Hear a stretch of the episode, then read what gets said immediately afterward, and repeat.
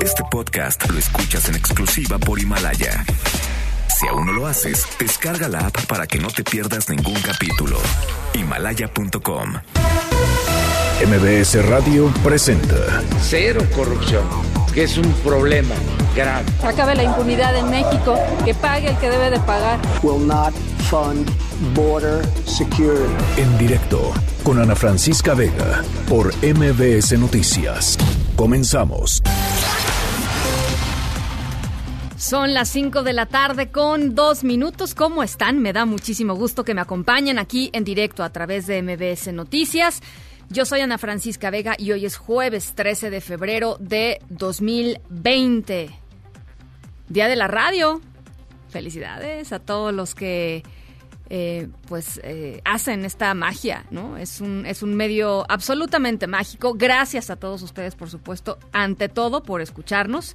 Eh, y bueno, pues gracias a todo el equipo de En Directo y a todo el equipo de Noticias MBS por este, pues por este espacio y por este gran proyecto. Y ya nos pusieron nuestros aplausos. Feliz día de la radio. Saludos a toda la gente que nos está escuchando en Reynosa, Tamaulipas, a través del 1390 de AM por Notigape. Eh, gracias también y podemos platicar en redes sociales en arroba Ana F. Vega Twitter y en Facebook estoy como Ana Francisca Vega Oficial, MBS Noticias en todas las plataformas de redes sociales. Y nos vemos y nos escuchamos en mbsnoticias.com. Ahí está nuestro streaming en vivo de lunes a viernes de 5 a 7 aquí en cabina. Además, los leo en el 55 43 77 1025. Es nuestro número de WhatsApp. 55 43 77 1025. Arrancamos. En directo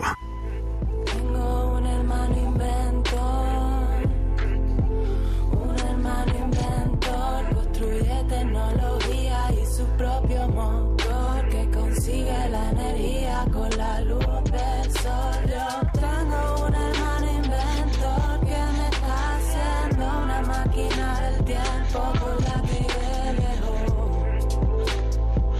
y viviré en cuevas.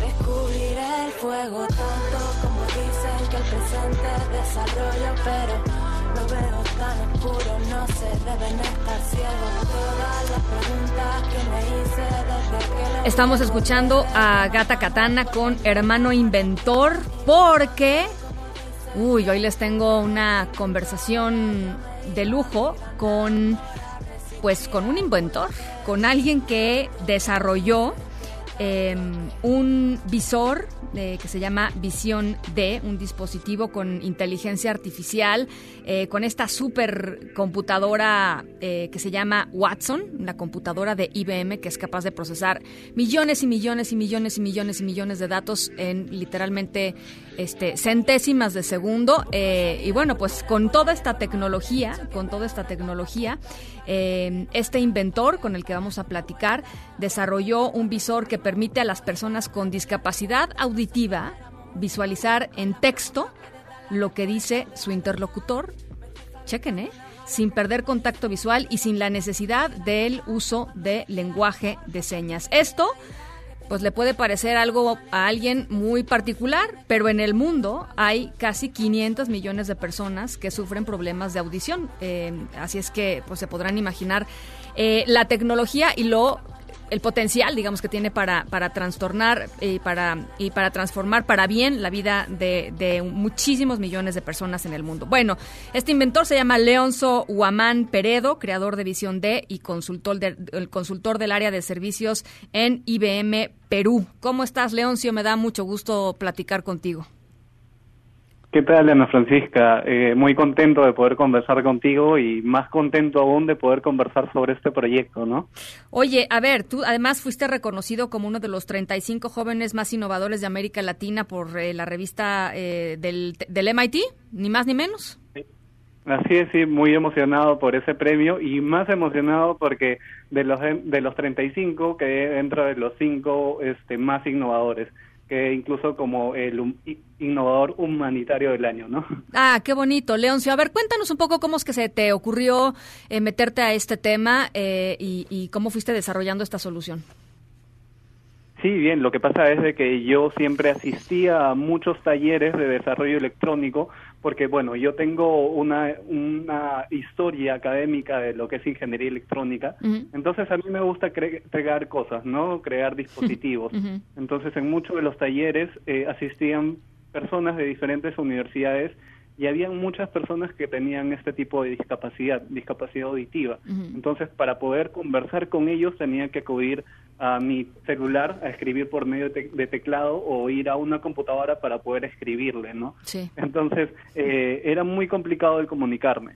Entonces, como tenía ya eh, ideado cómo hacer un visor y quería de una u otra forma poder solucionar este tipo de, brechas de comunicación, empecé a idear, ¿no? Empecé a escribir cómo poder solucionar ese problema mediante la tecnología. Pero mira, en el 2015, que fue cuando tuve esta idea, eh, la tecnología aún estaba eh, en desarrollo, ¿no? Para poder hacer justamente esta conversión de voz a texto, que es lo que hago, tenía que acudir a algunos eh, computadores o algunos procesadores que eran del tamaño de una laptop, no de una notebook. Entonces, eso era imposible ponerte en, el, en una gafa, ¿no? En ponerlo en un lente. Claro.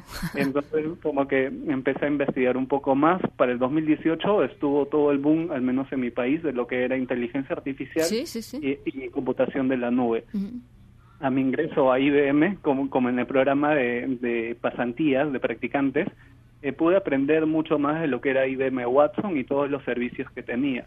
Entonces, podía conectarme mediante Internet a los servicios justamente de speech to text, que es de, discurso a texto, eh, simplemente mediante un procesador pequeño. Ya no tenía que acudir a estos procesadores grandes. Entonces, gracias a, esta tecnología es de que se pudo hacer una miniatura de, la idea del prototipo del visor y al final se pudo completar al 100%, ¿no? Incluso cuando sí, sí, incluso cuando hice las pruebas con personas que tenían esta discapacidad, pues este, lo vieron completamente funcional y también fue bonito el poder ver de que estaban utilizando un dispositivo tecnológico que les podía resolver este problema de comunicación. Claro. Entonces, esto es un visor que la gente que tiene discapacidad auditiva eh, está conversando con alguien y, va a leer. Literalmente le sale, eh, pues, en, el visor, ¿no? En la pantalla, digamos, de lo que ve, eh, el texto de lo que la gente le está diciendo. Es increíble. Sí, eh, eh, bueno, incluso podría decir de que genera un subtítulo, ¿no? Sí. Y tal cual uno va al cine para, para poder ver los subtítulos, estos subtítulos, estos subtítulos pueden ser personalizados, el idioma.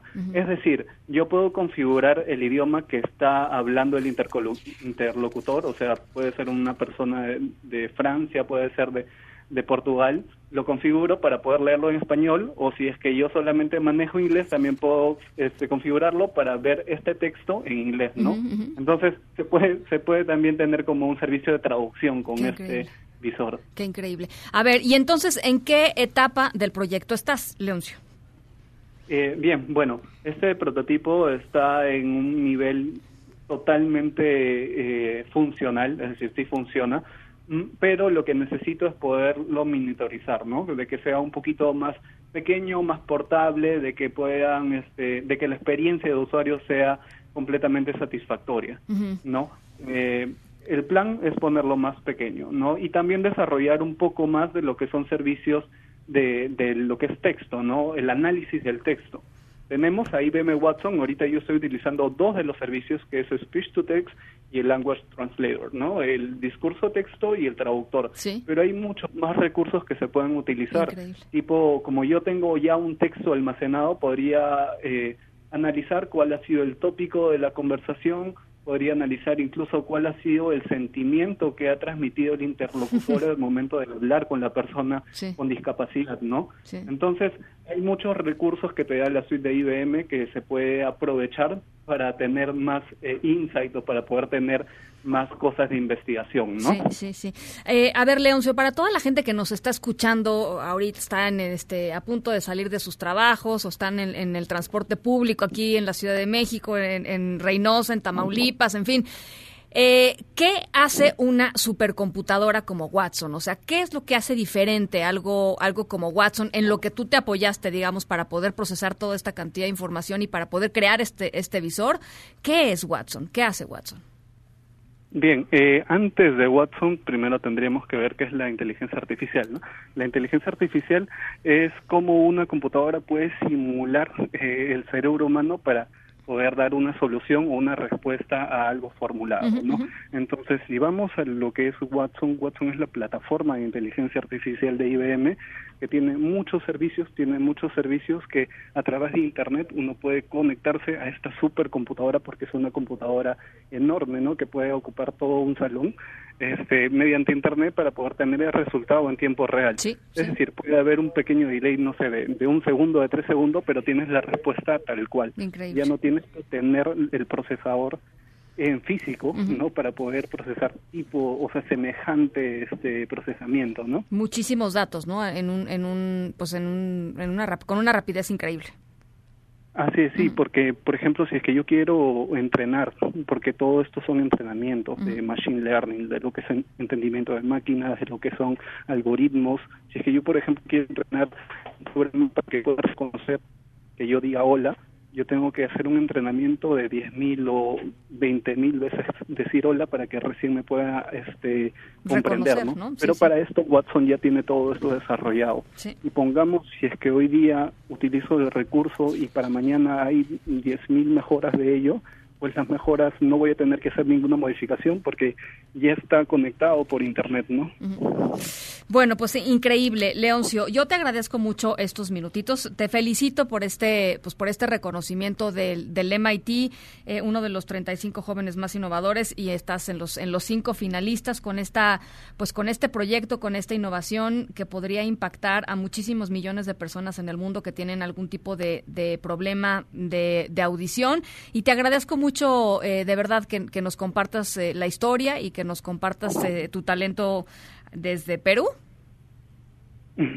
Sí, no, bueno, muy agradecido, Ana Francisca, y de hecho invito a todos a todo el público que está escuchando el programa eh, de que puedan apostar por tecnología, o sea, hay muchos cursos online que son gratuitos en la plataforma IBM, este, de que sean a nivel de usuario, es decir, no hay necesidad de ser un desarrollador para poder hacer, este, para poder resolver un problema con este tipo de tecnología y los problemas que se resuelven pueden ser problemas sociales, pueden ser problemas laborales o incluso de hogar, ¿no? los invito a todos a poder ver todos estos temas de tecnología. Te agradezco mucho, Leoncio. Te mando un abrazo.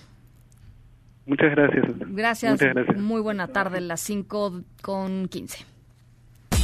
Noticias en directo. Por orden eh, presidencial, eh, así lo dijo el presidente López Obrador, la Secretaría de Gobernación debe investigar y sancionar a quien filtró y publicó en medios y en redes sociales las imágenes del feminicidio de Ingrid Escamilla, esta joven de 25 años que fue eh, pues, brutalmente eh, asesinada por su esposo la madrugada del domingo. Nora Bucio, ¿cómo estás? Te saludo con gusto, platícanos. Ana Francisca, te saludo con gusto y de la misma forma al auditorio. Y como bien lo comentas, el presidente de la República, Andrés Manuel López Obrador, dijo que por convicción se pronuncia en contra del feminicidio porque es inaceptable, aborrecible, un delito que no se puede permitir y que se debe enfrentar con todos los medios y formas.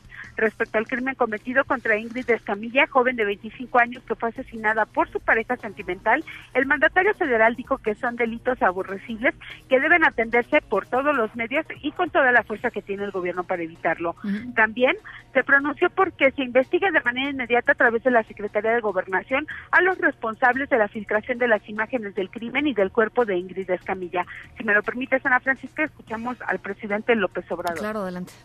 La denuncia para que el que hizo eso, si fue servidor público, sea castigado. O sea, si es un delito, que se castigue, sea quien sea. Ah, bueno, pues entonces, si ya presentaron la denuncia, lo que hay que exigir es que se lleve a cabo la consignación.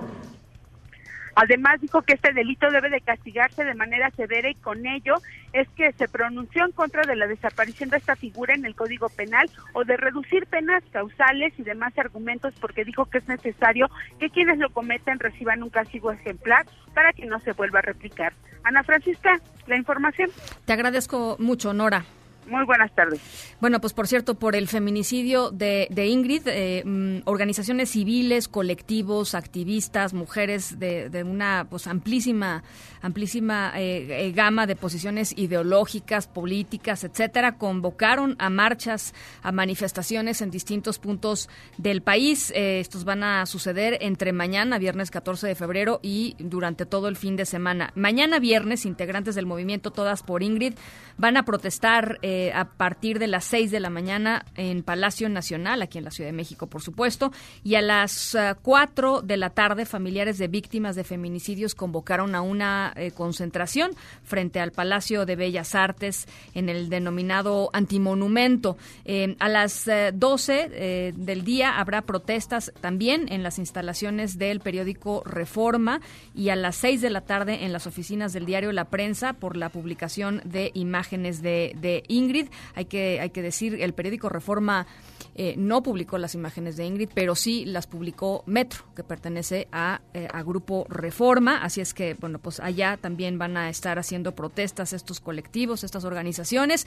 El sábado 15 habrá una concentración a la, a la una de la tarde en la estación del Metrobús Gustavo Amadero, que partirá del edificio donde fue asesinada Ingrid Escamilla. Y en toda, en toda la República Mexicana se han convocado a diversas manifestaciones durante todo este fin de semana. Eh, por supuesto, para protestar por la muerte de Ingrid Escamilla y pues de todos los feminicidios, los nueve feminicidios que ocurren en México todos los días. México tiene un plazo de 45 días para presentar la solicitud de extradición de Emilio Lozoya, a quien la Audiencia Nacional Española dictó prisión provisional. Consideró que había un riesgo importante de fuga, eh, porque cuando lo detuvieron, pues presentó una licencia de manejo falsa, llevaba apenas eh, dos días, según sus propios dichos, en, en, territorio español, no tenía ninguna, no tiene ninguna propiedad eh, que se sepa en territorio español, así es que consideraron eh, pues que había riesgo de fuga.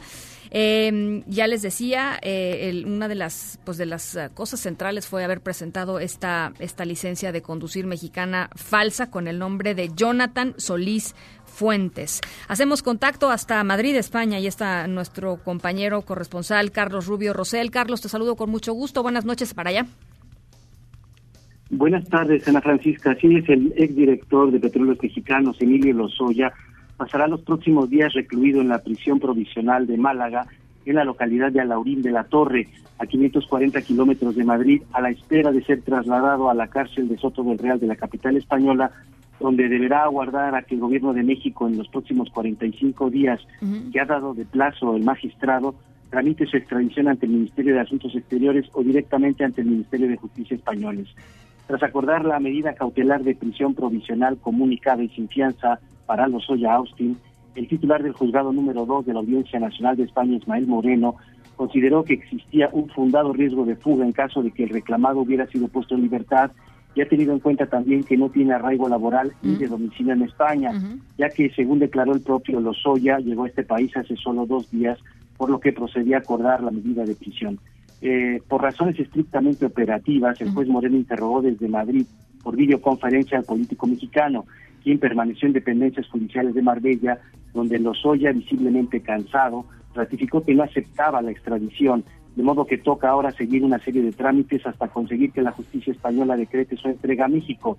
Si bien este extremo no es de todo firme y el ex directivo de Pemex puede recurrir ante el propio juez y ante la sala de lo penal de la Audiencia Nacional, a donde pasará su expediente si Lozoya eh, no recurre en el plazo de tres días o su abogado tramita una apelación ante la sala de lo penal de la Audiencia Nacional que ha de interponerse en el plazo de cinco días ante ese juzgado en los términos previstos por eh, la ley de enjuiciamiento criminal. Hasta aquí tenemos este último reporte desde España, la Francisca. Eh, Carlos, ¿tienes eh, información acerca del equipo legal de, de, de Lozoya allá en España? Si ya se incorporaron los abogados mexicanos, etcétera. Bueno, el último reporte que tenemos es que estuvo apoyado por unos letrados españoles a la espera de que su abogado titular, Coelho Trejo, eh, llegue a Madrid, lo que parece que se ha producido en las últimas horas. Los vuelos eh, llegan por la tarde, así que también eh, tendrá que trasladarse a, a Marbella para asistir a su, a su cliente. Esa es el- la, última información que, que te puedo confirmar a reserva de, de que podamos en un momento, en los próximos días, hablar ya con, con Coello Trejo, que, que seguramente estará ya aquí en España. Bien, Eh, te agradezco mucho, eh, Carlos.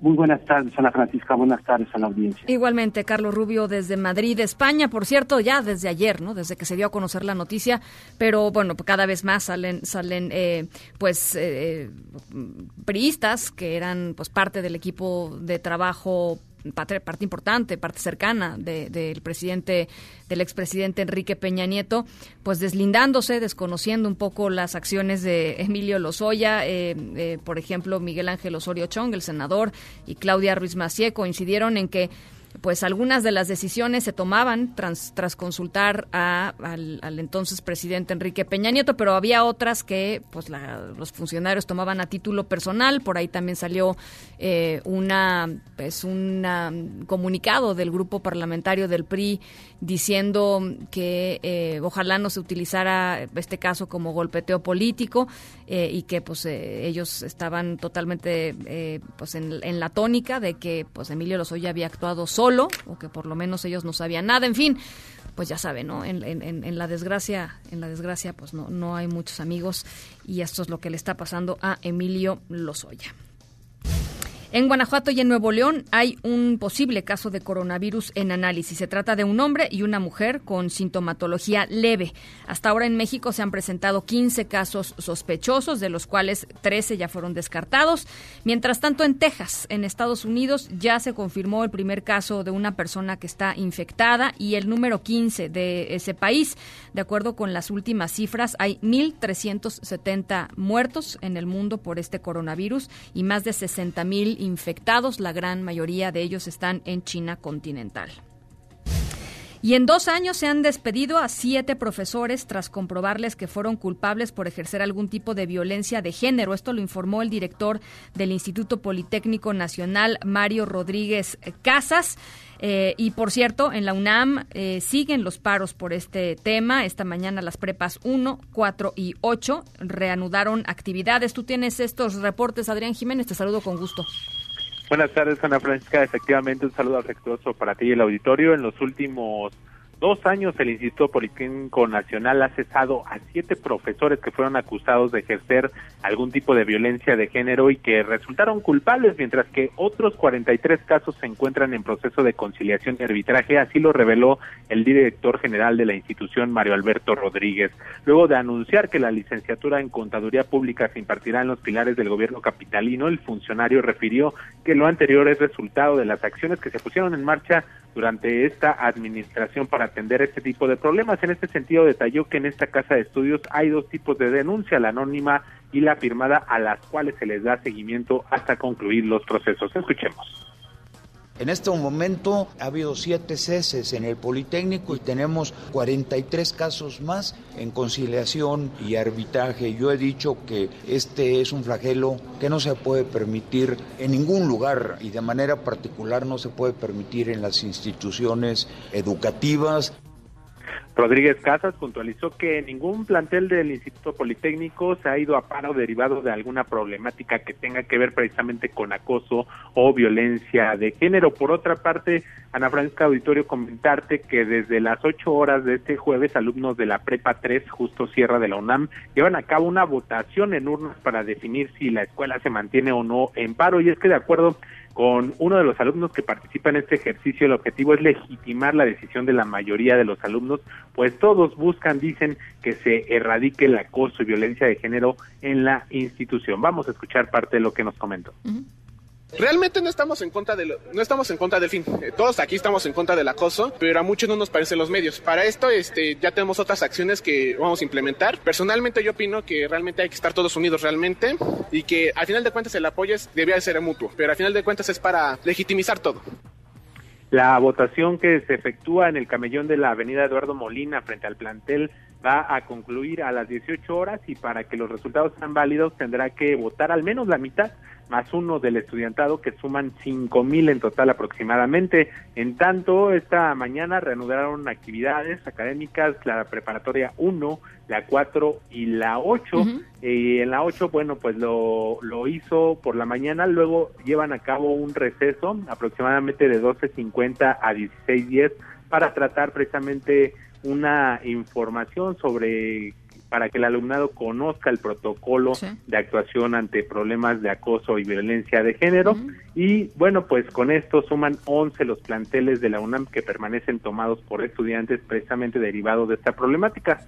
Son seis escuelas del sistema bachillerato de la UNAM. Se trata de las prepas 3, 5, 6 y 9, además de los SH Sur y Oriente. Y en el caso de educación superior son cinco instalaciones de la Universidad de Amparo son las facultades de Filosofía y Letras, Ciencias Políticas y Sociales, Arte y Diseño, Psicología y Ciencias. Ana Francisca, es la información que les tengo. Te agradezco, Adrián. Muy buenas tardes. Un abrazo, buenas tardes.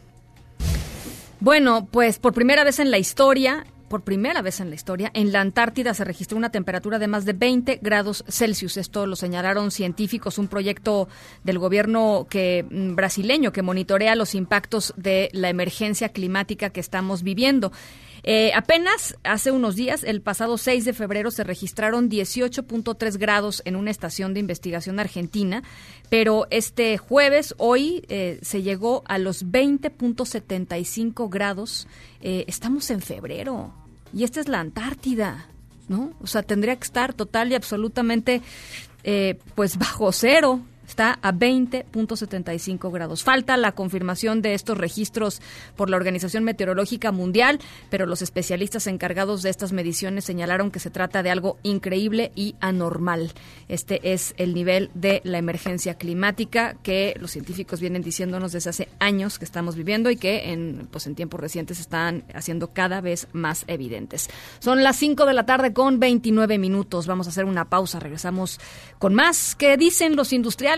Del río Santiago que pues vierten y vierten y vierten contaminantes a este río con las consecuencias importantísimas a la salud de pues, la gente que vive ahí en las afluentes. Bueno, pues vas a verlo, van a ver lo que dice. Pausa. En directo con Ana Francisca Vega por MBS Noticias. En un momento regresamos. Continúas escuchando en directo con Ana Francisca Vega por MBS Noticias. Hemos ido presionando al gobierno federal para que se decreten estas zonas como unas zonas de emergencia ambiental y sanitaria. Nosotros hasta hace unos años era con lo que asociábamos los problemas de salud de la contaminación eh, por la presencia de metales pesados que afectan eh, pues bueno las cortezas renales como el cadmio o también el, el cáncer así también asociado con el benceno que también fue descubierto en este estudio. Plomo mercurio cadmio arsénico este benceno en fin. Que ya se ha detectado que muchas de las empresas que están en los famosos parques industriales eh, pues siguen derivando sus tratos, sus eh, residuos al, al, afluente del río, ¿no? y, y, aquí además de, de señalar que debe haber sanciones y debe incluirse la reparación del daño y debe integrarse un fondo. Lo que pasa en este río Santiago es un caso emblemático de lo que ocurre con todas las cuencas o la mayoría de las cuencas en nuestro país y que involucra a una serie de actores que terminan fastidiando el entorno natural y provocando contaminación y muerte a las y los habitantes. Bueno, pues hemos estado platicando estos días sobre lo que está pasando, y cuando digo lo que está pasando, lo que ha pasado durante mucho tiempo en, eh, en el río Santiago y a las comunidades que están eh, pues ahí eh, asentadas en las afluentes del río Santiago. Escuchábamos al presidente de la Comisión de Derechos Humanos del Estado de Jalisco, escuchamos también a Alan Carmona en días pasados, un habitante del Salto Jalisco, miembro de la agrupación Un Salto de Vida, que nos narraba pues las afectaciones en términos de la salud que eh, tienen muchas de estas comunidades. La propia Comisión Interamericana de los Derechos Humanos emitió hace solamente unos días una recomendación diciendo se necesitan medidas urgentes para eh, reparar el daño a estas personas, el derecho a la salud, el derecho a la vida, eh, el derecho a una, una vida eh, pues digna. eh, y, y las, ah, las acciones que se requieren pues son acciones para el gobierno federal, son acciones para el gobierno estatal y para el gobierno municipal. Otro de los actores importantes, por supuesto, pues es la industria.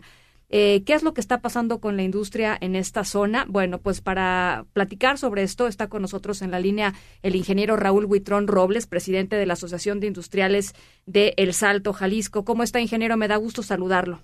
Bien, muchas gracias a sus órdenes. Pues platíqueme, eh, ingeniero, comparte usted el diagnóstico que nos han eh, expresado aquí tanto habitantes de, de la zona como la, la, la presidencia de la Comisión de Derechos Humanos del Estado de Jalisco. Bueno, quisiera hacer un poco de, remembranza a lo que ha venido sucediendo. Nosotros desde el año pasado, a iniciativa del gobierno del estado, firmamos con ellos un, eh, vamos a llamarle pacto voluntario, un compromiso voluntario de trabajar en conjunto para la remediación y recuperación del río Santiago.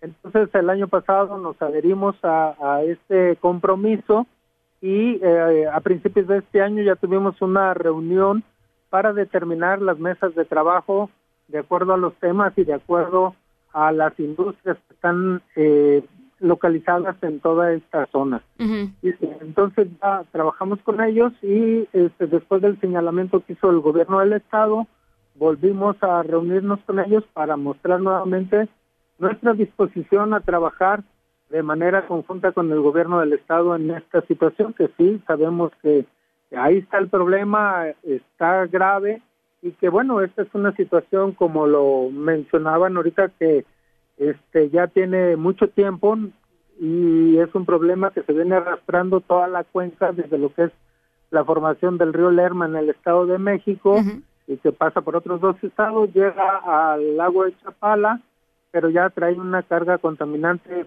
muy fuerte. Que, que se incrementa el, importantemente sí. ahí, ¿no? En, en, Jalisco. Y entonces viene el río Santiago este, y precisamente hace crisis toda esta eh, contaminación aquí en la cascada precisamente por el efecto de la caída del agua y los vapores que surgen también, pero sí es un problema total de toda la cuenca. Uh -huh. Entonces, lo que usted está diciendo, ingeniero, es que no nada más es problema de Jalisco, sino que habría que agregarle el Estado de México también. Estado de México, Michoacán y Guanajuato. Sí, uh -huh. también tiene, el gobernador ya lo ha mencionado, de que ya tuvo un, el gobernador de Jalisco, ya lo mencionó, que ya tuvo plática con los gobernadores de estos tres estados para sanearlo de manera integral. Uh -huh. Este saneamiento no se va a dar si solamente el gobierno de Jalisco hace su esfuerzo se va a dar si uh -huh. todos los involucrados como el Estado de México, Guanajuato, Michoacán, Jalisco, las empresas, las industrias, la sociedad también, todos nos eh, involucramos en el saneamiento de, de el río y entonces solo de esa manera y con las medidas que ya inició el gobierno del estado pues se podrá tener algún resultado positivo a futuro. Ahora, lo, lo, que dicen, además de que el, el, daño está hecho para muchos habitantes, ¿no? Eh, muchos habitantes de, de, la región pues tienen ya daños eh, irreversibles a su salud. Eh, lo que dice la Comisión Interamericana de los Derechos Humanos, lo que dice la Comisión Estatal de los Derechos Humanos, lo que dicen los propios habitantes de ahí, es que pues las medidas no nada más son insuficientes, sino que además se está planeando eh, pues expandir un poco eh, el parque industrial ahí en la región. Entonces, pues francamente lo que dicen ellos y lo que ven ellos es pues ni siquiera están eh, atendiendo la, la, la, problemática con la seriedad que se requeriría. Hay gente que literalmente pues está este, debatiendo entre la vida y la muerte a raíz de la contaminación y se está pensando no nada más eh, eh, en, cómo frenar la que está saliendo ahorita del río y eh, empresas que están vertiendo sus, sus contaminantes ahí, sino en expandir todavía más esto. Bueno, ahorita la situación económica no está como para expandir. Básicamente, eh, nosotros anunciábamos las inversiones para este año 2020 de las industrias que pertenecen a la Asociación de Industriales del Salto de que no hay una mayor inversión a la que fue en el 2019. Uh -huh. Y también déjame comentarte, como lo decía, de la cuenca se tienen registradas más de nueve mil descargas a la cuenca. Entonces, a la cuenca está Lerma, eh, Lerma, Chapala, Santiago, Pacífico. Entonces, este sí es un problema serio, lo reconocemos. Este, hay muchísimos actores que están involucrados y que tenemos que trabajar de una manera integral con los tres niveles de gobierno, sociedad, industria y todos para poder solucionar este problema. Pero inicialmente, pues es un problema de la industria, ¿no, ingeniero? O sea, inicialmente es el problema de quien vierte estos contaminantes ahí, ¿no? Más allá de, de, pues de que la comunidad pueda ayudar o que del gobierno del estado, este, ponga eh, algo de su parte, pero inicialmente, pues, la responsabilidad es de quien está, este, pues haciendo el daño, ¿no? Sí, mira, este, como te comentaba, este, se tienen registradas más de nueve mil descargas en todo lo que es la cuenca, no solamente de industria, sino también de agroquímicos, empresas pequeñitas que no tienen plantas de tratamiento de aguas, más las que no se tienen identificadas. Pero de, usted, de ustedes, digamos, de la, de, de la Asociación de Industriales del Salto, ¿cuántas reconocen ustedes descargas? ¿Cuánto, cuánto tiran al, al, al día, por ejemplo? No, fíjate que nosotros aquí en la zona industrial del Salto son alrededor de 200 empresas. Afiliadas con nosotros son 80 empresas y tenemos de diferentes eh, giros, tamaños. Hay empresas que tienen eh, descargas de competencia federal, hay otras que descargan de competencia estatal, inclusive de municipal. ¿Cómo es eso? que, cómo, ¿Cómo es de competencia estatal, este, federal o municipal? ¿A qué se refiere esta distinción? Ah, sí, mira, las empresas que descargan directamente a cuerpos nacionales como es el Río Santiago eh, son de competencia federal. O sea, que tendría que venir la federación a, a digamos, a, a, monitorearlas, evaluarlas y a sancionarlas. Eh, sí, es, eh, es responsabilidad en ese caso del, de la autoridad federal. Efectivamente, las empresas que descargan directamente a cuerpo nacional como es el río Santiago. Oiga, y pre permíteme, permítame, ingeniero, hacerle una pregunta que quizá parezca muy ingenua, pero la verdad es que, este, ¿por qué alguien va a tirar, este, pues así libremente su basura a un río? De sea de donde sea, federal, estatal o municipal, o sea, ¿por qué, por qué pasa esto? No, mira, este, hay un, hay un permiso por parte de, de gobierno federal a través de Semarnat uh -huh. Que se les otorga a las empresas cuando se van a instalar. Tú solicitas un permiso para descargar y ellos, dependiendo del tipo de compañía que seas, te fijan unos parámetros. Entonces, lo que tienes que hacer, si descargas, pero tienes que cumplir con estos parámetros. ¿Y el problema es que se han excedido los parámetros o se han excedido los permisos o qué?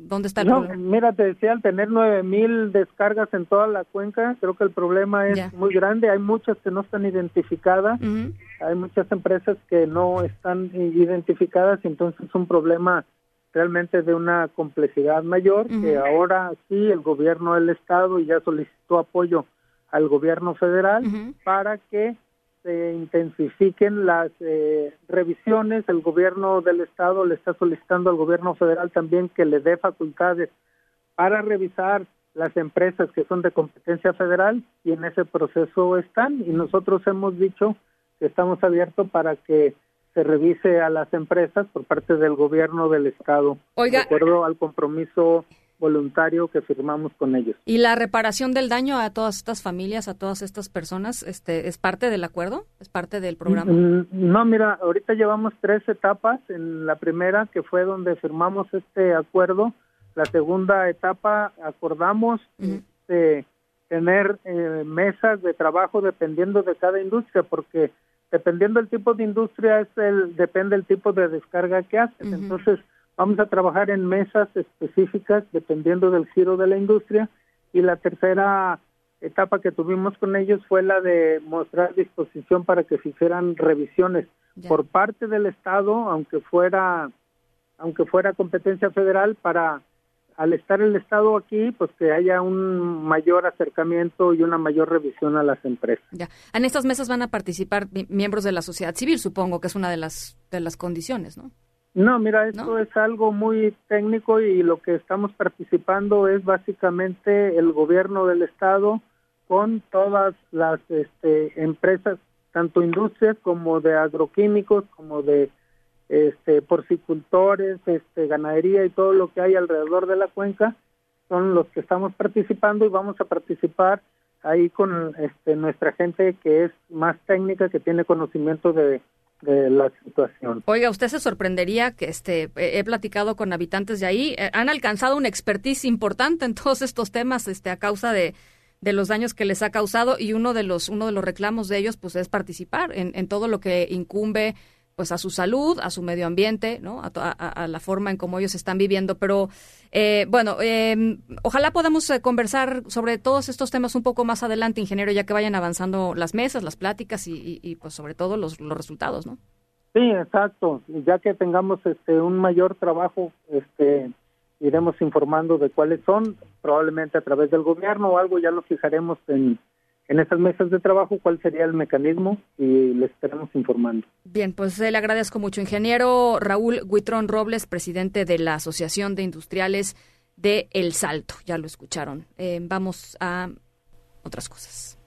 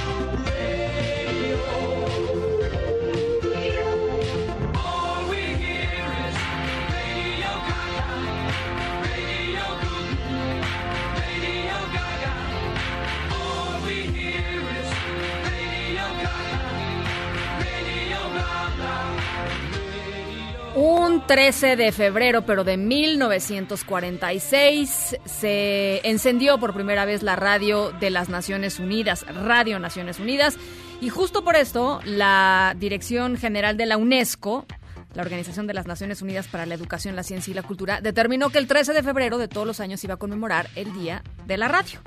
Y hoy por eso estamos eh, pues felices de celebrarlo con ustedes. Y hoy, por cierto, les preparamos una historia sonora pues que hace honor a este día. Eh, y diferente, no es, no es una historia como tal, es una recomendación que les vamos a ir haciendo poco a poquito y después vamos a abrir nuestros, nuestros oídos y vamos a escuchar lo que está pasando total y absolutamente en vivo en distintas latitudes de este, de este planeta Tierra en frecuencias que ni nos imaginamos de radio. Vamos a la pausa. Al ratito les platico y les, y les pongo y les pongo lo que se está tocando en estos momentos en distintos lugares del mundo. Pausa, regresamos.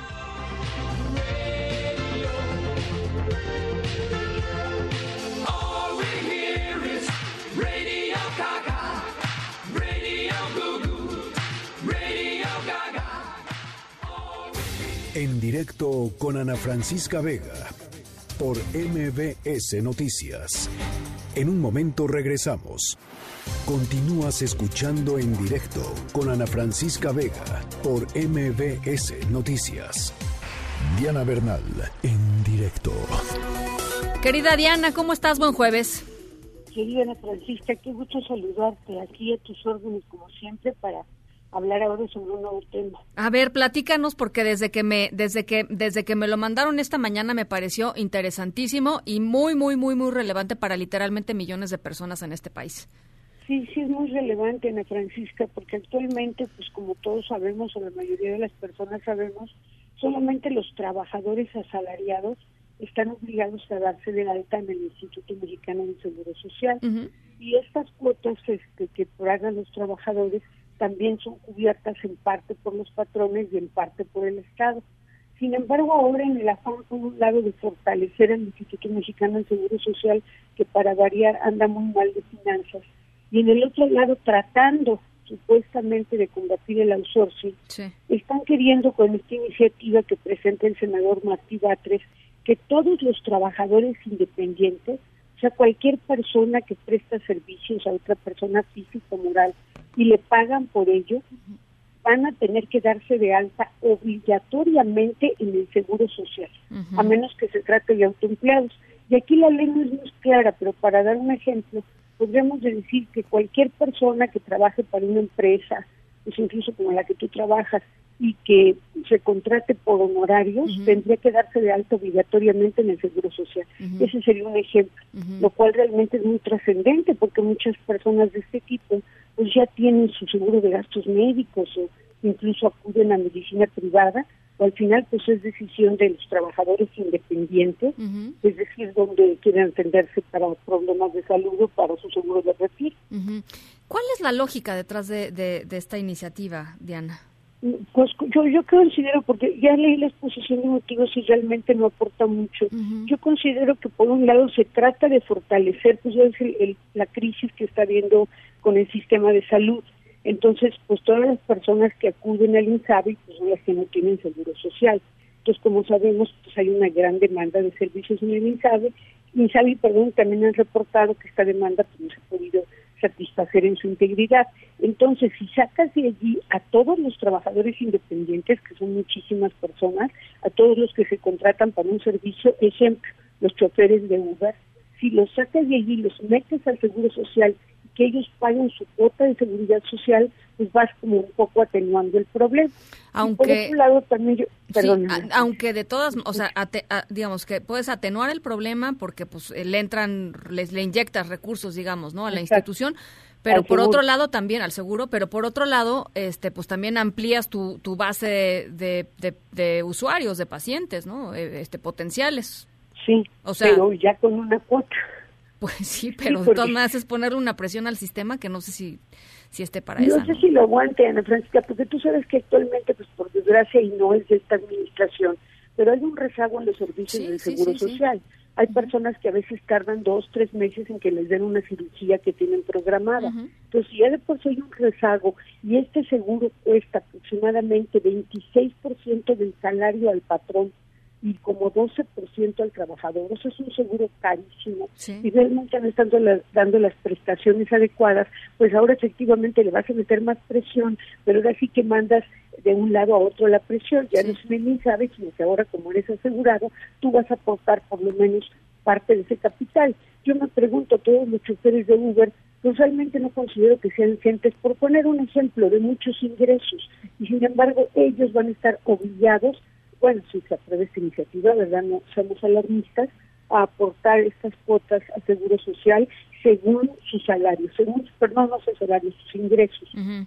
Este, pues sí, sí, sí me parece que se, se pone, digamos, una presión ahí al, al, sistema que no sé si esté para, para darla, porque además le estás apostando básicamente a que todos estos nuevos, eh, eh, pues nuevos eh, derechohabientes ojalá no se enfermen, ¿no? Para que nada más estén pagando la cuota y no y no y no tenerlos que atender, pero pues es una apuesta muy muy arriesgada, me parece. Sí, es una apuesta muy arriesgada y tampoco creo que las personas que están trabajando por su cuenta pues tengan mucho interés en darse de alta en el seguro, porque si lo tuvieran ya lo pueden hacer. Actualmente pueden entrar al régimen voluntario y tienen todos los derechos y cotizan. La novedad es que ahora va a ser obligatorio de aprobarse la iniciativa darse de alta en el seguro social. Bueno, pues, ¿y cómo ves que cómo está, digamos, la configuración este, e, en el en el Congreso, en el en el Senado, como para como para que pudiera aprobarse? Al no aprobarse o no haber un consenso para aprobar la iniciativa del senador Gómez Urrutia, que ya se había dictaminado en comisiones, creo que los senadores de Morena están explorando otras opciones y en este sentido va inscrita la del senador Martí Batres esta iniciativa incluso fue parte de la orden del día en un ejercicio de Parlamento abierto que se hizo ayer en la tarde en el Senado. Entonces, pues todo depende de cómo decidan eh, combatir el fenómeno, según ellos, del outsourcing, pero de paso, pues dar un, un apoyo al Seguro Social y desplazar un poco la presión que tiene el. Bueno, pues vamos a estar pendientes. Te agradezco mucho, Diana, como siempre, tu comentario. Un abrazo, Ana Francisca. Muchas gracias. Igualmente, gracias a ti. Son las 5 con 53. Vamos a la pausa. Les recuerdo Nuestro WhatsApp aquí en cabina 55 43 77 1025 va de nuevo 55 43 77 1025. Pausa, regresamos. En un momento continuamos en directo con Ana Francisca Vega. Continúas escuchando en directo con Ana Francisca Vega por MBS Noticias. Luis Miguel González, Economía. Hola Luis Miguel, ¿cómo estás? Buen jueves. Buen jueves, Ana Francisca. ¿Qué nos, qué nos cuentas, qué nos platicas? ¿Cómo te fue en la cena? ¿Cuánto pusiste? No, yo, yo, yo la verdad cené en mi casa. Este, qué barbaridad, Luis Miguel González. Todavía yo no, ahora sí, yo no termino de digerir la cena. eh, metafóricamente es es un acto lleno de simbolismos, etcétera, y sobre todo eh, no, desde mi punto de vista es muy complicado acomodarlo en un cajón. Cuando uno oye las declaraciones de los propios empresarios, tengo la impresión que entre el respeto al presidente, el, el no poderlo procesar, nos encontramos con, pues, con algunas frases, yo diría, peculiares para, para, ahora sí, sintetizando lo que pasó ayer. Vamos, nada más para la gente que nos está escuchando, estamos platicando sobre la cena que convocó el presidente Andrés Manuel López Obrador en Palacio Nacional a un grupo de empresarios para, eh, pues, que, básicamente que le compren cachitos de, del de la rifa para el, el para, de la no rifa para el no avión presidencial, ¿no? De la rifa, no sé. Eh, una cosa que me llama la atención y tiene que ver con las fotos que, que circularon es si esta es una imagen de el poder económico de este país, eh, abrumadoramente es masculino y de personas canosas. Bueno, fíjate que yo prácticamente no hay mujeres. Yo ayer yo ayer pregunté en, sin, sin afán digo de polemizar, ¿no? Nada más pregunté si alguien tenía registro al, inicio de que iban llegando las personas, yo no vi a ninguna mujer y pregunté si alguien tenía registro de eh, pues de si había alguna mujer eh, eh, convocada a la, a la, cena, este sí sí había, pero pues sí mayoritaria, no sé si había una o dos, ¿no? Está al lado del presidente en la foto, no sé si la foto oficial, pero está María Asunción Aramburu Zavala. Sentada junto a él. Junto a, sentada junto a él para, para mayores referencias. El presidente estaba entre Carlos Slim y eh, María, eh, Aramburu Zavala. Sí, y hay, un, hay algunas fotos de generales y yo alcancé a detectar una sola mujer o una persona de pelo largo, también hay que decir que, que también uno se mueve con mucho, hay esos estereotipos. eh, pero digamos la proporción era algo así como 49 a 1. Eh, entrando un poco en sustancia, eh, si es que se puede, eh, una cosa que es muy peculiar es por qué estamos tan obsesionados con la rifa del avión. Lo voy a poner al revés. me parece lógico entender las motivaciones del presidente para hablar de ese tema en un contexto donde otros temas no le permiten eh, desplegar banderas de triunfo, empleo, seguridad, etcétera.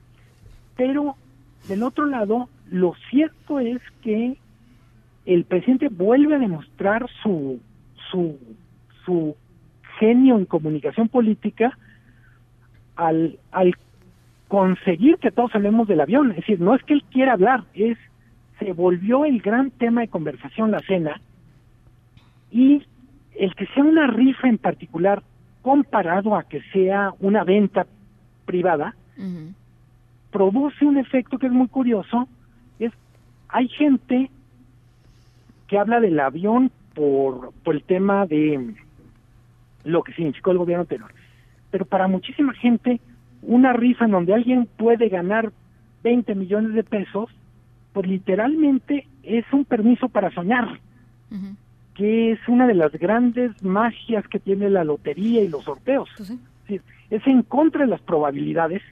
Para los que hayan sacado la cuenta, es más complicado ganarse uno de los premios que ganar algo en el Melati. Bueno, pues es, es muy, muy baja la probabilidad. Pero en cualquier caso, pues lo que vende la lotería no solo es un premio, sino el sueño de poder ganar el premio. Totalmente, totalmente. Luego tenemos toda esta cosa de de, dó- de qué bolsa sale el dinero, etcétera, que para ponerlo en perspectiva me encontré con un dato, Ana Francisca, que comparto contigo. El gobierno mexicano genera diariamente, cada día del año, alrededor de 14 mil millones de pesos.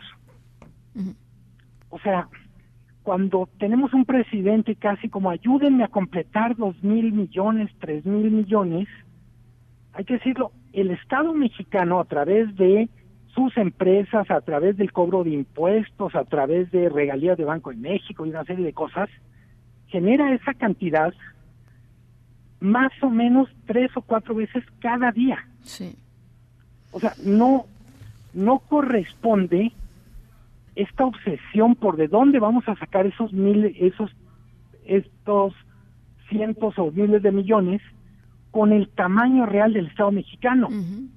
Eh, me parece que es muy relevante esto a la hora de discutirlo, porque a pesar de, de, vamos a decir, a pesar de la retórica, el Estado mexicano es un Estado muy rico comparado con eh, los estados de otros países.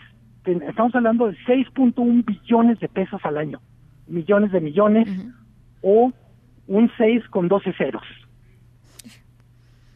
Eh, entonces, toda esta, vamos a decir, todo este circo para conseguir 6 mil millones, pues hombre, eso es un milésimo de lo que el Estado mexicano genera cada año para estar en funcionamiento. Pero es que se- es también el símbolo, ¿no, eh, Luis Miguel? Porque, porque también es, es eh, yo no sé, por ejemplo, ¿qué, qué opines tú? ¿Y qué, qué, qué chance había de que los empresarios dijeran no? Bueno, por un lado. Y, y por el otro, eh, ¿qué te dice de pues la intención del presidente de sentarlos ahí para hablar de esto. O sea, eh, eh, el presidente ganó con más de 30 millones de votos. Tiene una, una ah, pues eh, eh, todavía cuenta con una, un gran apoyo eh, popular, ¿no? La opinión pública está mayoritariamente con él, le creen a él, aunque no estén de acuerdo con, con algunos de los resultados, pero le creen a él, digamos, lo apoyan mayoritariamente.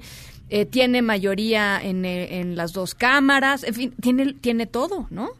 Eh, el presidente. totalmente razón. Y se sienta a platicar sobre una rifa con los, pues, pues la, con la gente más, más poderosa eh, financieramente, económicamente del país.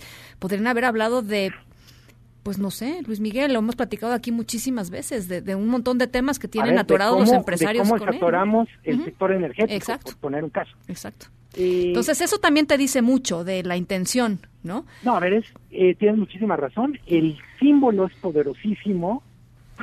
Los pongo a comer tamales de chipilín. Sí, y a venderles cachitos de, de, de algo que eh, pues es su mm, pues es li- literalmente lo que él quiere avanzar como, como narrativa. Eh, mucha gente eh, lo leía en columnas, lo quiere comparar con el pase de charola de Salinas para la refundación del PRI. Yo creo que se parece más, si me permiten el, la, ahora sí la, la disrupción en esa discusión, es a lo que hacía Marta Sagún con Vamos México. Eh, alguna vez me comentaba un empresario en ese entonces, decía, es que no hay forma de decirle no a la esposa del presidente. Es decir, si te dice, oye, vamos a hacer la subasta a beneficio de los niños de, de la Tarahumara, Pues como le, claro. es la pregunta, ¿y cuántos boletos quieren? La, pregu- la, la respuesta no puede ser no, es déjame hacer cuentas y veo cuántos boletos compro. Eh, es bien peculiar, tiene mucha razón, se utiliza esto para mantener vivo el tema del avión, se sienta el presidente con los empresarios, yo diría, en los términos y en los tiempos que el presidente marca. Claro. En términos simbólicos es poderosísimo esto, pero yo quiero cerrar un poco el comentario a Francisca. En cualquier caso, para el tamaño del Estado mexicano, no corresponde eh, toda esta cosa de qué compli o sea, es como como si el presidente nos estuviera diciendo, no saben qué trabajo nos va a juntar 6 mil millones para los hospitales, para las medicinas. Es decir, el Estado mexicano junta varias veces en, el, en una semana esa cantidad porque es un Estado muy grande. Es decir, es cierto que es ineficiente, es cierto que es obeso, pero 6 mil millones de pesos, 4 mil millones, etcétera, son cantidades relativamente pequeñas cuando el parámetro de comparación es el Estado mexicano. Evidentemente para ti y para mí son enormes, pero el que está recaudando no es el presidente como persona, sino el Estado mexicano, que obviamente eh, es, insisto, vale en términos de lo que mueve cada año 6.1 billones de pesos. Totalmente de acuerdo. Bueno, pues así fue, así pasó. Este, te mando una, una, este, un digestivo, Luis Miguel, para que ya pase. Este, Buenísimo, vale. La Te cena. un abrazo, Un y un abrazo. digestivo también a ti. Buen fin de semana, Luis Miguel. Fin de semana, bye. Luis Miguel González, director editorial del Economista a otras cosas. En directo.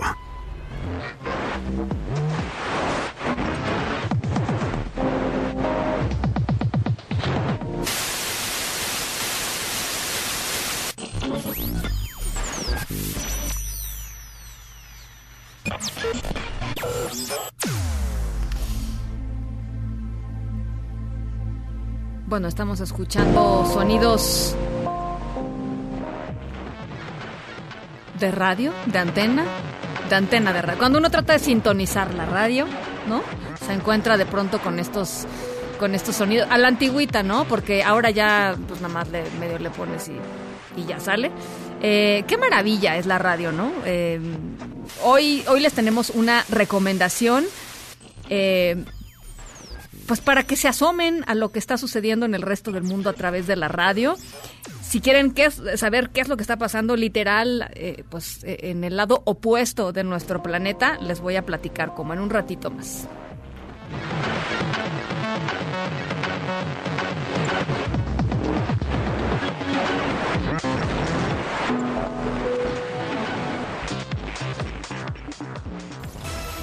En un momento continuamos en directo con Ana Francisca Vega.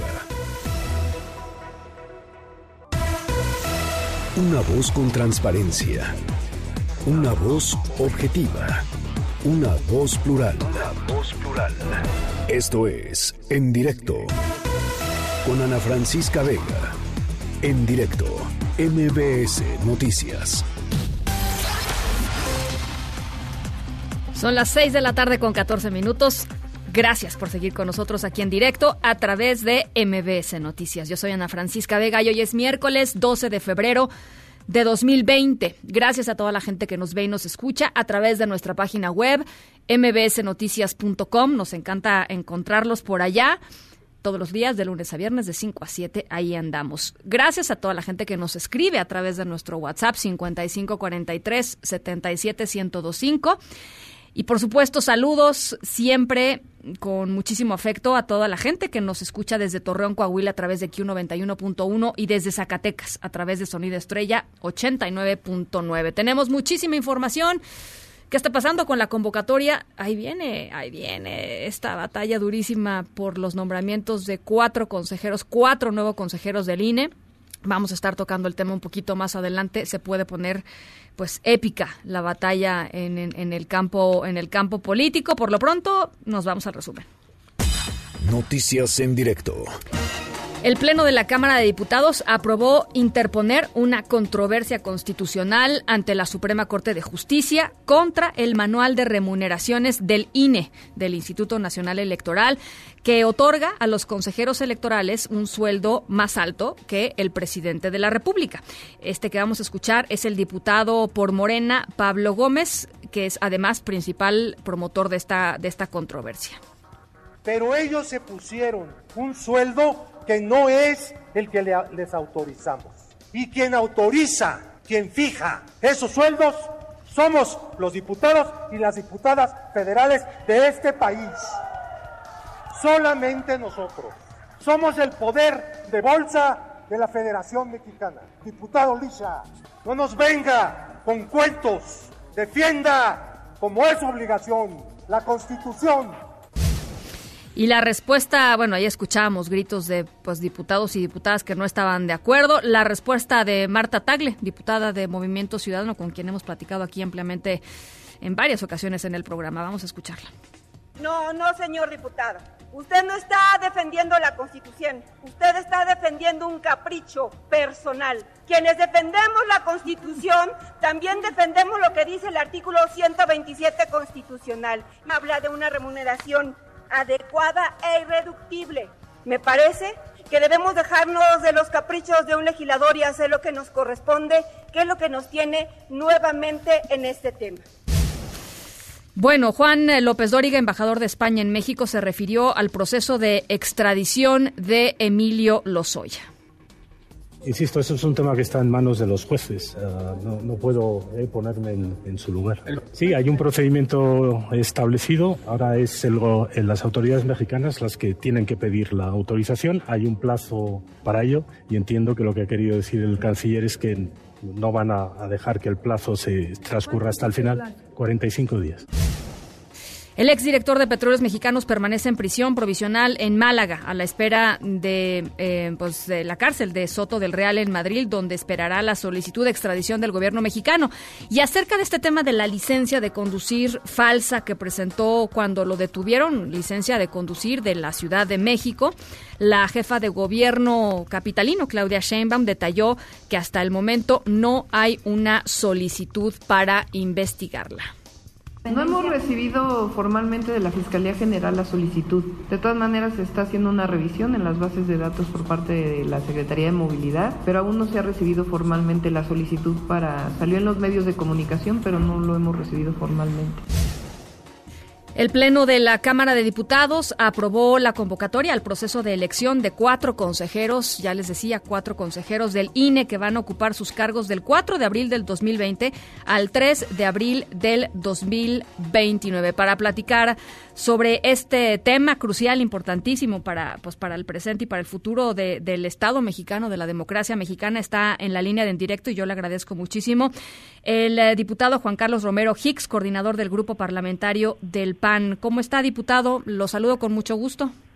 Ana Francisca, buen día, un privilegio platicar de estos temas de democracia. Adelante. Pues al contrario, diputado, ¿está satisfecho el, el, PAN con lo que se aprobó hoy, al menos, de arranque, con, digamos? Con la convocatoria, sí. Uh -huh.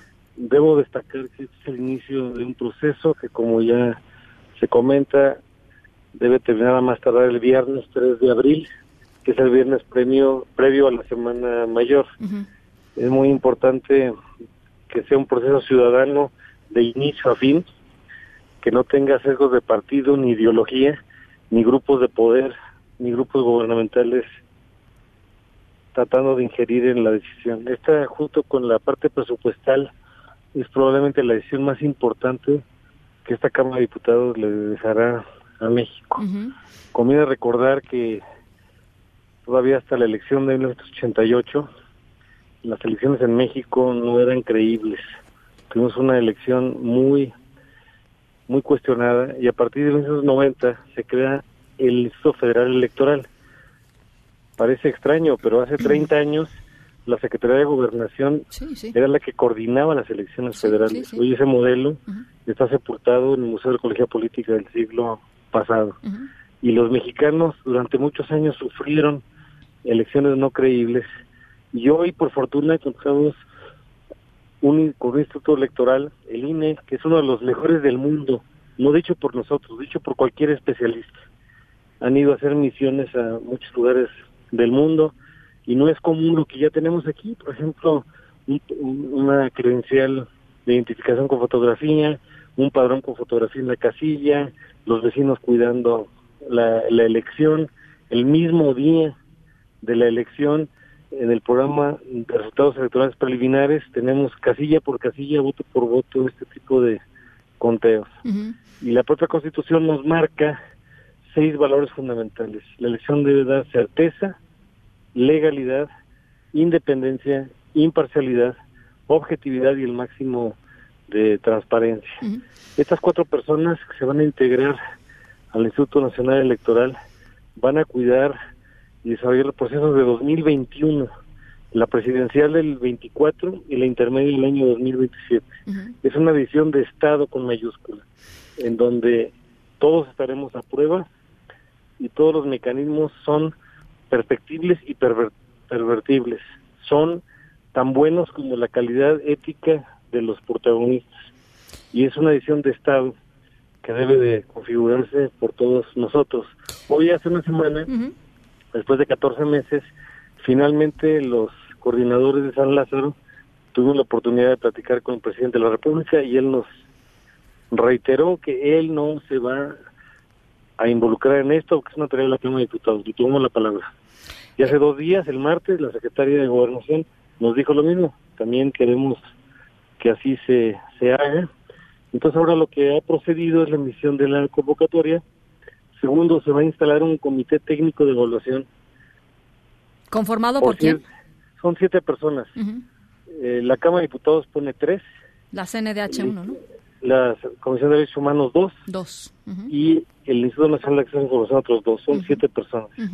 Siete personas deben de estar blindadas de credibilidad, Sí. lejos de cualquier criterio de partido o de ideología. ¿Y le parece que es- están dadas las condiciones, diputado, para que eso suceda? O sea, después de lo que sucedió, por ejemplo, con la CNDH, eh, es pregunta, ¿eh? Des- después de lo que sucedió eh, con, con el nombramiento de, de Rosario eh, Piedra Ibarra eh, y con los pues eh, ataques, sí, hay que decirlo, los, los cuestionamientos que se le ha hecho desde, desde distintos actores de Morena e incluso desde el propio presidente al Instituto Nacional Electoral y a la, a la pues a, a las personas de, la, del, eh, de los consejeros ciudadanos les, les le parece que están dadas las condiciones para que eso suceda Vamos a hacer nuestra parte para que así sea.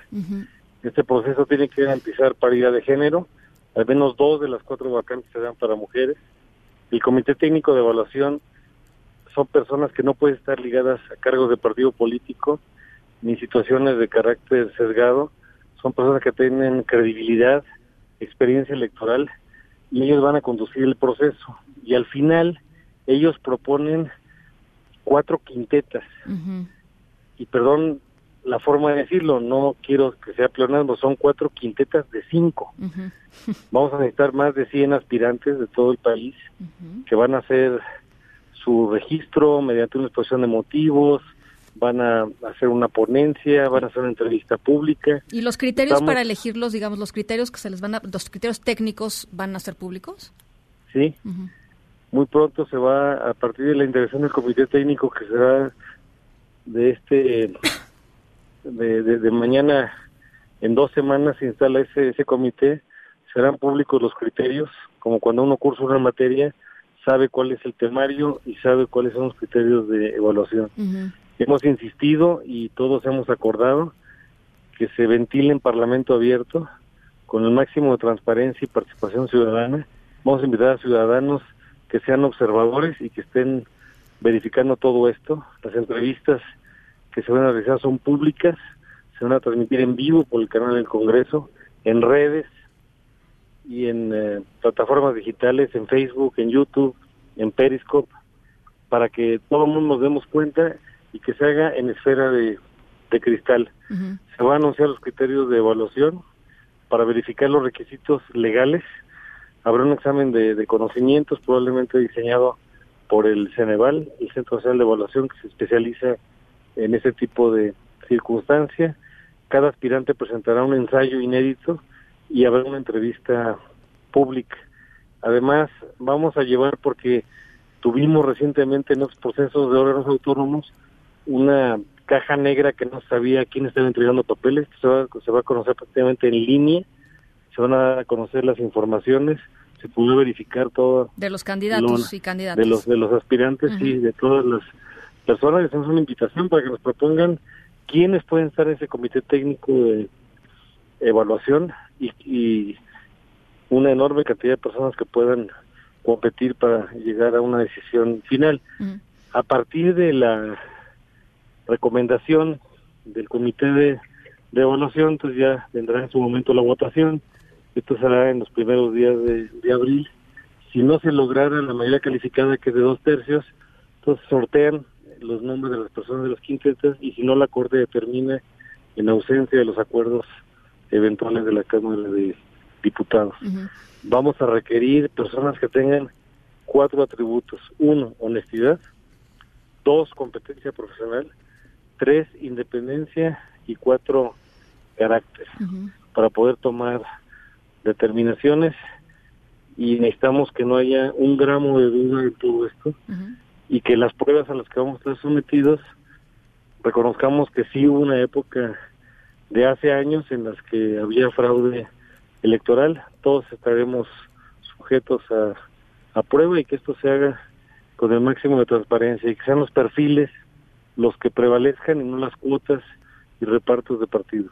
Que, que, siempre ha sucedido, ¿no, diputado? O sea, siempre, aunque no respondan, digamos, en el ejercicio ya a los partidos políticos, siempre han, han, sucedido. Siempre eh, hay un, pues hay una negociación política. Mm, este, este proceso que usted me describe, me parece que es inédito en el sentido de, de la transparencia y la, la, ciudadanización, digamos, del proceso para elegir estos nuevos eh, consejeros. Pero en el pasado, pues era básicamente una negociación en lo oscurito entre partidos. Al final se tomaban decisiones se tiene que tomar un juicio de, de valor y ahora la normatividad establece con toda claridad que son cuatro quintetas. ¿Tiene, Entonces, ¿tiene el PAN algún veto desde ahorita, digamos? alguien No, nosotros estamos a favor de la ciudadanía y a favor de la democracia y queremos que nos lleguen respuestas de todo el país. Hay organismos públicos locales electorales de una enorme cantidad de mujeres y hombres que ya han hecho elecciones locales y seguramente tendrán la aspiración de poder contribuir también en el ámbito nacional. Al final del día es muy importante subrayar que queremos respetar la autonomía del órgano electoral, que haya certeza en las decisiones y en los procesos, que prevalezca la equidad, es decir, cancha pareja, como se dice en términos llanos, y que esto permita que se desarrolle la elección más grande de la historia, que es la del año próximo, 2021. Se eligen 15 gobernadores, estoy incluyendo Baja California, espero que no se caiga esa elección. Hay 30 elecciones a Congreso local, 30 elecciones a ayuntamientos el año próximo y la Cámara de Diputados en su totalidad, sobre un padrón de 96 millones de, de mexicanos. es una cita muy importante en la historia y tenemos que estar preparados. ¿Coincide usted con esta apreciación eh, eh, pues extendida en ciertos grupos y en ciertos sectores de que el gobierno del presidente López Obrador, de que la llamada cuarta transformación quiere eh, apropiarse del INE? El presidente nos ha dicho que no y hago un ejercicio para confiar en su palabra. Y lo mismo nos dijo la secretaria de Gobernación. Y esa tentación hay que resistirla de parte de todos, todos los partidos políticos. ¿Está en riesgo la autonomía hoy? Sí. Sí, está en riesgo. Ha habido algunos asaltos, por ejemplo, se redujo el presupuesto entonces de mil millones de, pesos. Ha habido iniciativas recientes, particularmente de Morena, para eh, acotar el periodo de la presidencia del doctor Lorenzo Córdoba. Hay propuestas de Morena para hacer una reforma política y que no se alinee el que nombre, por ejemplo, los organismos públicos locales y electorales, sino que sea la Cámara de Diputados. En fin, hay un límite legal, que es la última semana de mayo, para hacer cualquier reforma posible en materia legal, porque el proceso de la elección del 2021 en el ámbito federal empieza la primera semana de septiembre con la convocatoria que hará el Instituto Nacional Electoral. Entonces tenemos, si es que va a haber todavía modificaciones legales, como plazo hasta el, último día de mayo. Hay aspectos que sí están pendientes, por ejemplo, en el año 2014 se hizo la reforma a la Constitución para permitir la posible reelección de legisladores federales. Está todavía por revisarse la legislación para ver en qué términos se va a lograr. De no producir esto el Congreso, sería el Instituto Electoral y los tribunales los que determinarían las reglas sobre cómo se va a desarrollar. estamos ante un mundo en donde queremos subrayar que esto debe ser con el máximo de transparencia y los mejores perfiles.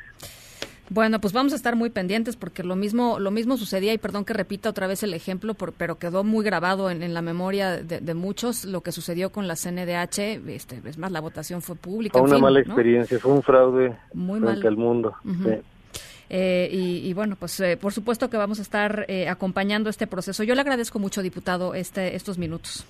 Ana Francisca, un abrazo. Un abrazo. Nos toca a todos construir la democracia. Un abrazo de vuelta. el coordinador del Grupo Parlamentario del PAN, Juan Carlos Romero Hicks pues ahí está su, su visión de, este proceso. Vamos a estar, por supuesto, tocando todas las partes. Vamos a platicar con, con, eh, con, con, Morena y vamos a platicar con los demás partidos para ver en dónde están parados al respecto y si efectivamente esto que, que hoy lanzan como Junta de Coordinación Política, porque es importante decirlo, hoy lo lanzan eh, todos los partidos que conforman esta, esta Junta de Coordinación, eh, pues este proceso y estos lineamientos que ya los describía eh, el diputado Romero Hicks, eh, eh, buscan garantizar que haya honestidad, competencia, autonomía de las cuatro personas que vayan a ocupar esos, esos espacios en el Consejo General del INE. Así es que, por supuesto, vamos a estar platicando en los siguientes días con todos los actores políticos. Son las seis con treinta y dos. Vamos a la pausa. Regresamos. En directo con Ana Francisca Vega por MBS Noticias. En un momento regresamos. Continúas escuchando en directo con Ana Francisca Vega por MBS Noticias. Plaza Pública con Mariana Linares Cruz. Hay alguien ahí. Sé que no estoy sola. Me puedes oír. Desde el otro lado de la galaxia, yo te traigo un rayito de esperanza. Aunque crea que ahorita no hace falta, por si acaso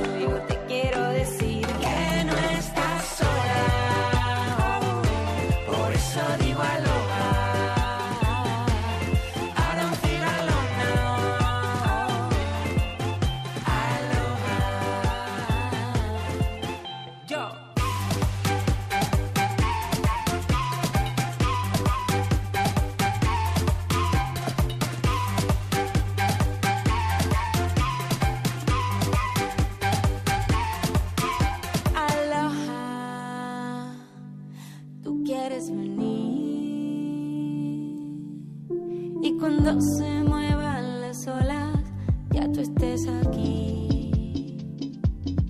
Si a tus ojos no llega mi mirada.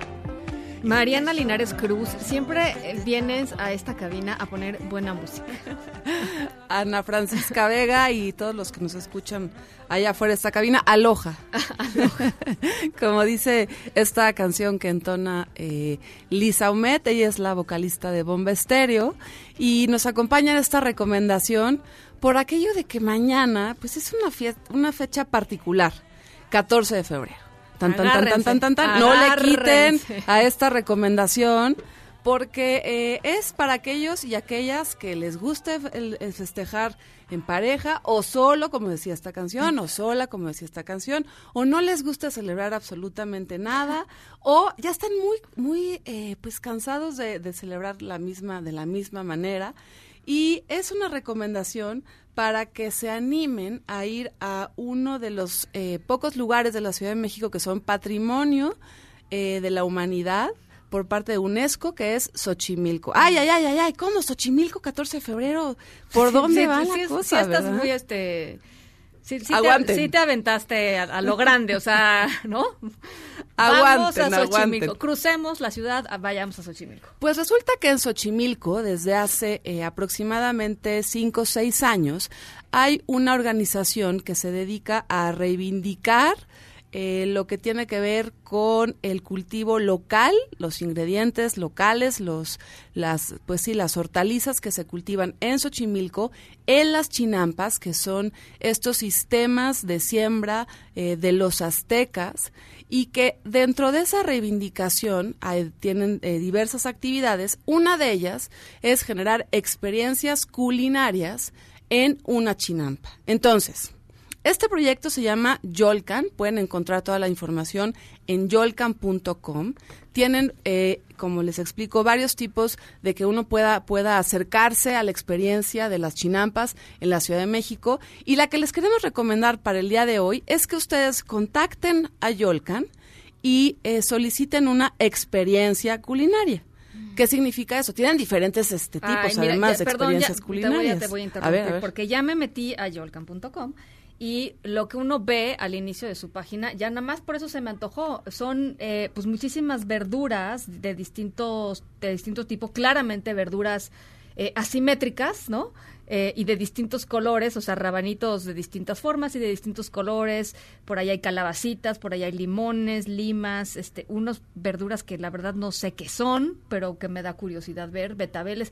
Y es el secreto de, de saber que algo es pues, pues más natural que lo que normalmente consumimos, pues es que no tengan mucha forma o que no todos sean homogéneos, ¿no? Ni del mismo color, Ni ni, que el del mismo color así, tamaño. sea, órale, este naranja zanahoria, no, no, no, no todos son unas así. tortillitas azules, un quesito fresco, unos frijolitos, una coliflor, qué cosa más deliciosa. Todo miel. eso te lo puedes comer en la trajinera, mientras que una cocinera, una chef o un chef mexicano que han recolectado, eh, la- ahora sí que la colecta del día, cocinan en ese momento para, para ti, para un grupo, te digo, puedes ir solo, sola, Mm, cosa más acompañado, con tres, con cuatro, con tus amigos, con tus amigas, no importa si quieres celebrar el No 14 importa de si es mañana, o sea, el domingo, esta es una recomendación, ahora sí que todo Me terreno, encanta. en comer bien, estar en un lugar histórico, emblemático y que además también por eso nos acompaña Lisa Ometa en esta recomendación, hace un,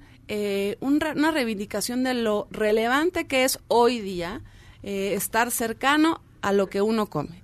Entonces uno casi que cosecha ahí este el maíz. Qué bonito. Las acelgas. Qué bonito. Y hay buen mezcal, hay buen vino, hay trajinera, eso sí, chaleco para que no se me vayan a echar por ahí de pronto y decidan nadar. ¿Qué, qué- Y- qué tal va eso del chaleco? eh? Hay que, hay que, hay Sí sucede, hay ¿eh? que sí, sucede, sí, sucede, uno se lo tiene que poner. Así que asómense a yolcan.com, les recomendamos que soliciten estas experiencias culinarias que tienen de dos horas, de tres horas, de cuatro horas, dependiendo lo que quieren, qué tanto romanticismo le quieren echar a su tarde. Eh, y a veces ellos más o menos una vez al mes organizan comidas o cenas para toda la familia en una especie de picnic colectivo, también con cocineras y cocineros mexicanos famosos, relevantes, que en ese momento cocinan y ese es otro tipo de experiencia de eh, mucho más colectiva, con gente desconocida. Serie de comidas de la, de la Exactamente. chef Semilla, ¿no? Serie Ese es, de co- comidas ese es un evento. Eventos que también tienen. Eventos. El próximo es el 27 de febrero para que se asomen. Qué interesante, Y vayan, Mariana. pues, agendando otro tipo de otro tipo de Y sabes que yo, yo creo que está, está bien bonito comenzar a vivir estos lugares, eh, eh, em- como tú dices, emblemáticos, y históricos, culturalmente relevantes de nuestra ciudad de una manera distinta, ¿no? Porque, pues, para todos los que seguramente nos están escuchando, para mí incluso, ir a Xochimilco, pues era el típico viaje a Xochimilco que pues, mm, la verdad ya, ya fuiste muchas veces en tu vida, quizá ya no quieras volver a repetir una experiencia así, ya no, ya no va contigo, lo que sea, pero, pero voy a echar mi palabra dominguera, resignificar Ajá, el lugar, ¿no? A través de una experiencia bien diferente, me parece que vale mucho la pena. Y, y sobre todo si, si, si en ello interviene una tortilla azul y un, y un quesillo, ¿no? Ya está, O ya sea, es ya, el paisaje, ¿no? y, Ya es- con y eso. la milpa, y que además puedes ir con toda la familia, también niños de todas las edades, o, insisto, pareja, o solo porque te vas a también encontrar a otros y otras que están como tú en esta nueva experiencia. Me encanta, me fascina. Gracias, eh, Mariana. A ustedes, sigamos Buenísimo. bailando con Lisa Humet un ratito. Adiós. Yo te abrazo,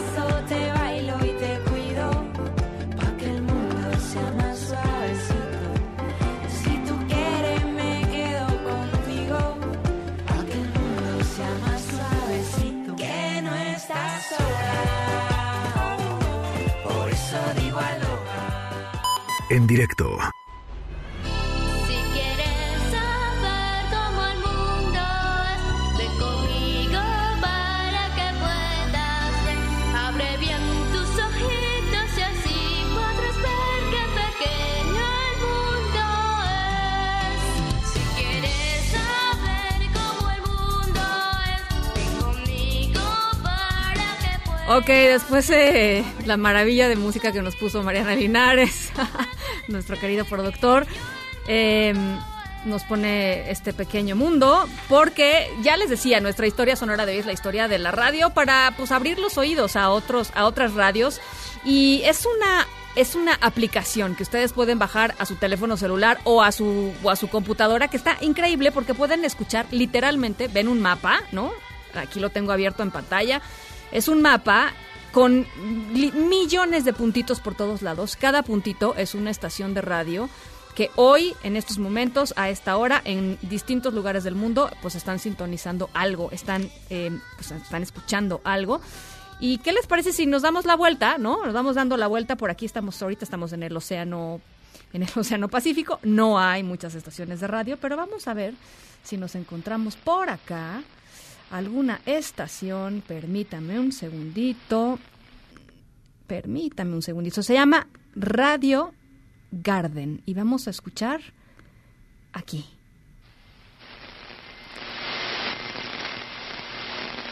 Vega de San Mateo en España.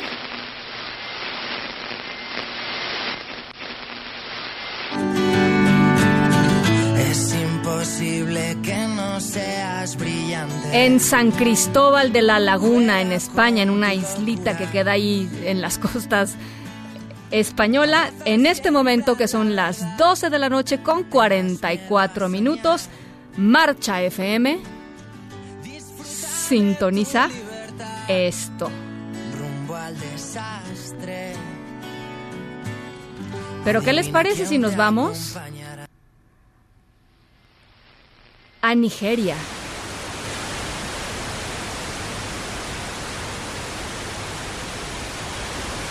Ibadan, Nigeria.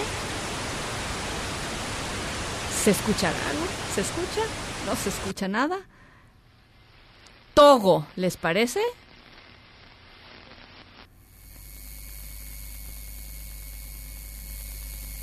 África y sus problemas de conectividad, ahí, ahí están justamente los problemas de conectividad. Estábamos en el canal 93.5 de FM en Lomé, Togo, pero ¿qué les parece si nos vamos a Asia? Ya dari pihak-pihak terkait mengenai perundungan atau bully yang terjadi di lingkungan sekolah.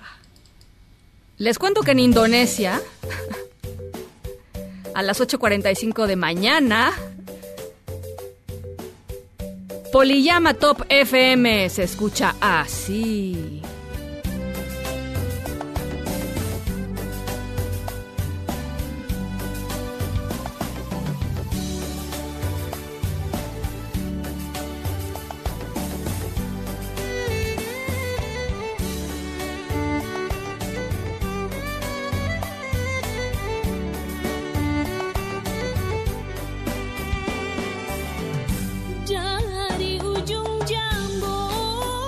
El Michael ya se puso a bailar. A ver.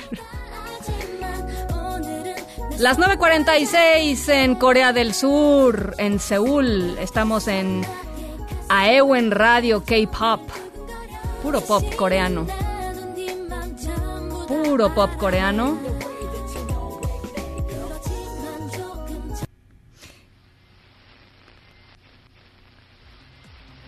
Rusia. Las 10.46. половинки. Просто оставьте заявку в программе «Микс на заказ». Mix FM 102.7. 2 и 7. Главный приз – годовой безлимитный абонемент в НК Лайф на двоих. Микс FM. Слушайте лучшее, выигрывайте нужное. Конкурс проводит ООО «Ита губерния». ¿Qué tal? Bueno, todo esto lo pueden y me podría pasar horas, ¿no? Explorando, explorando las radios del mundo. La última, en unos lugares más remotos. ¡Wow! Rusia. 8.47 de la mañana, radio, radio, Irkutsk, en Rusia. Los clásicos, ¿no?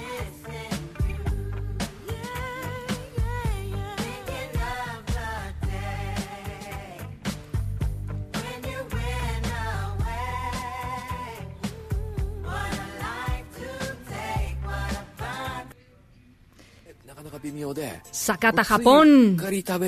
9.46 de la mañana, Sakata FM 76.1. Suena así.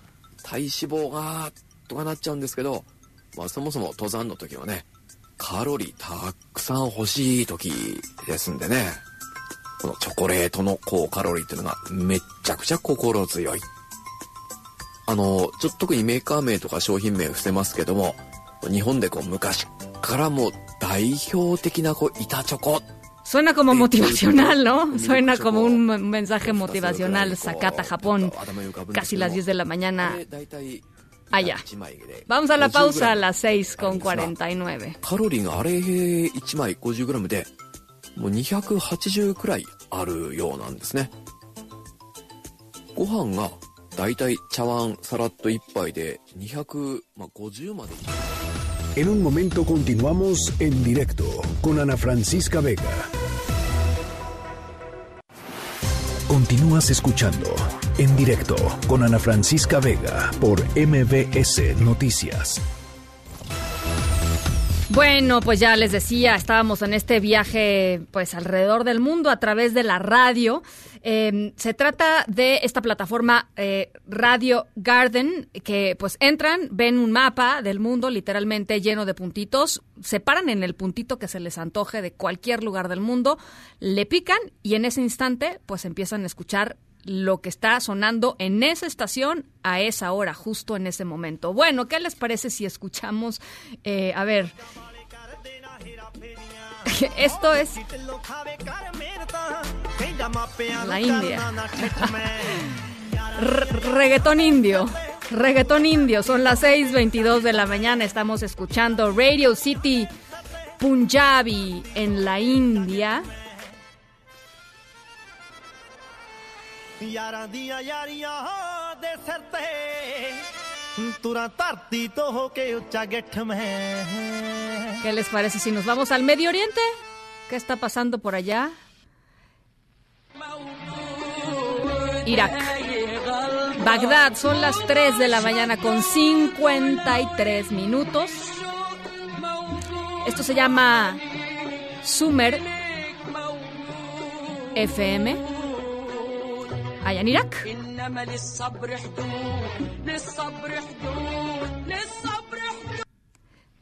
Vámonos por...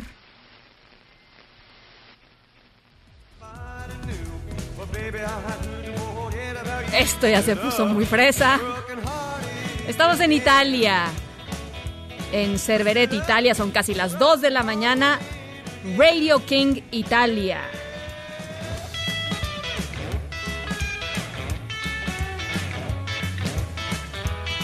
A ver, ahí en cabina, un país.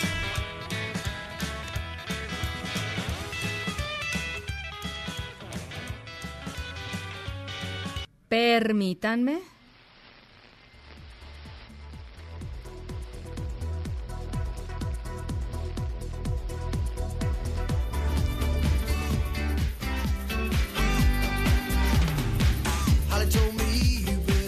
Grecia, Radio Sentar, casi las 2 de la mañana.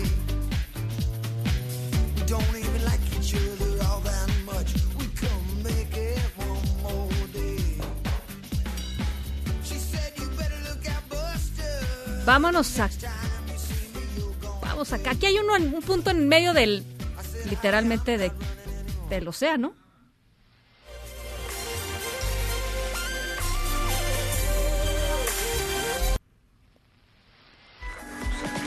En las Islas Azores. 11.54 de la noche, Radio Antena 9.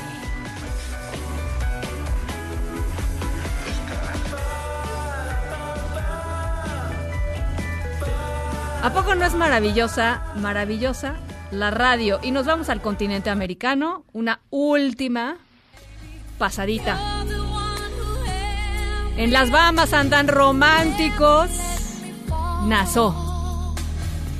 En las Bahamas andan románticos, está a punto a punto de ser las 8 de la noche por allá. Estamos escuchando Love FM en el 97.5.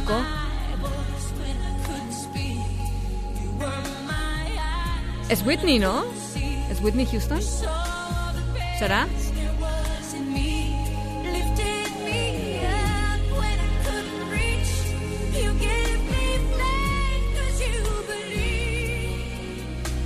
Celine Dion, perdón. Claro, Celine Dion.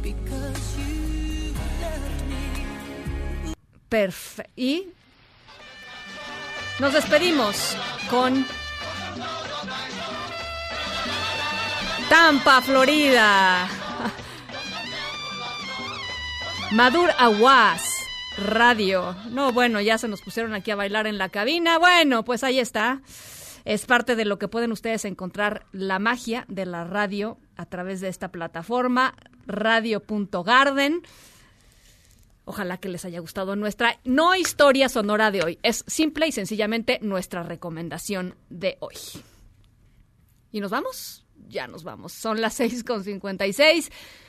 A nombre de todos los que hacen posible este espacio informativo, hoy más que nunca, gracias por escucharnos. Yo soy Ana Francisca Vega, los dejo como todas las tardes con Gaby Vargas y después ya saben, charros contra gangsters. Pasen buena noche y nos escuchamos mañana. MBS Radio presentó En directo, en directo, con Ana Francisca Vega, por MBS Noticias. Este podcast lo escuchas en exclusiva por Himalaya. Si aún no lo haces, descarga la app para que no te pierdas ningún capítulo. Himalaya.com